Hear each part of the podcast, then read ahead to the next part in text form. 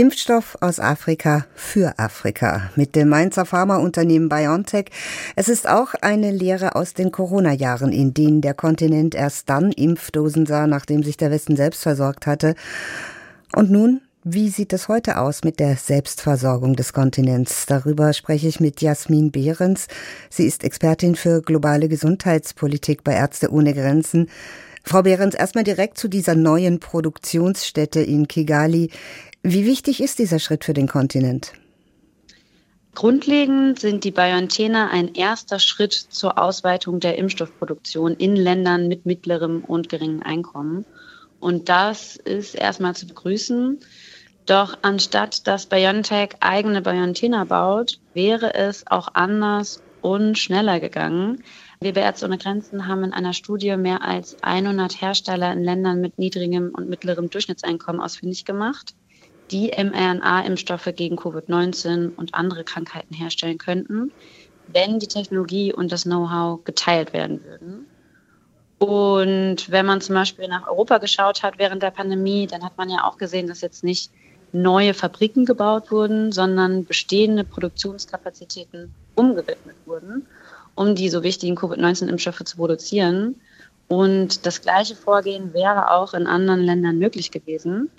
Deshalb haben wir BioNTech, aber auch andere Hersteller dazu aufgefordert, das Know-how zur mRNA-Technologie mit anderen Herstellern zu teilen, sodass mehr Unternehmen schneller in die Produktion einsteigen können. Und außerdem sollte auch nicht vergessen werden, dass die mRNA-Technologie ja auch mit öffentlichen Geldern erforscht wurde. Und diese öffentlichen Investitionen sollten auch allen Menschen zugutekommen. Wie wichtig ist denn speziell diese mRNA-Technologie? Hilft sie auch bei den anderen Herausforderungen?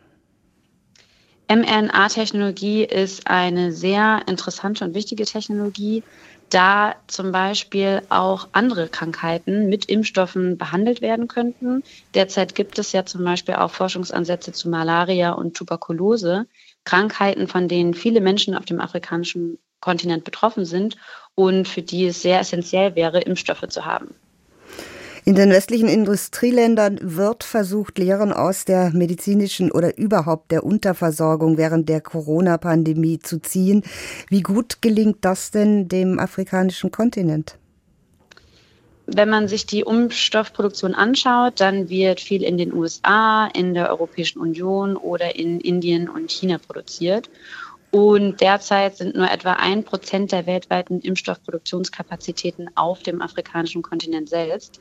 Die Afrikanische Union hat sich deshalb das Ziel gesteckt, bis 2040 60 Prozent der Impfstoffe für Afrika auf dem Kontinent selbst zu produzieren. Und dies soll den Zugang zu Impfstoffen verbessern und die afrikanischen Länder unabhängiger machen.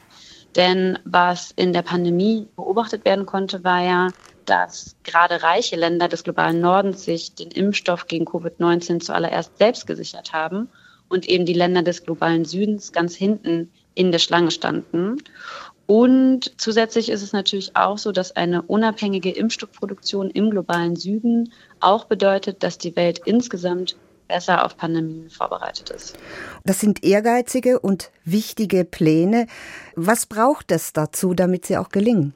Es braucht natürlich eine stabile Nachfrage nach Impfstoffen und ähm, insgesamt braucht es natürlich eine Koordination zwischen den Ländern, dass nicht überall Projekte entstehen und dann am Ende diese Projekte nicht nachhaltig sind.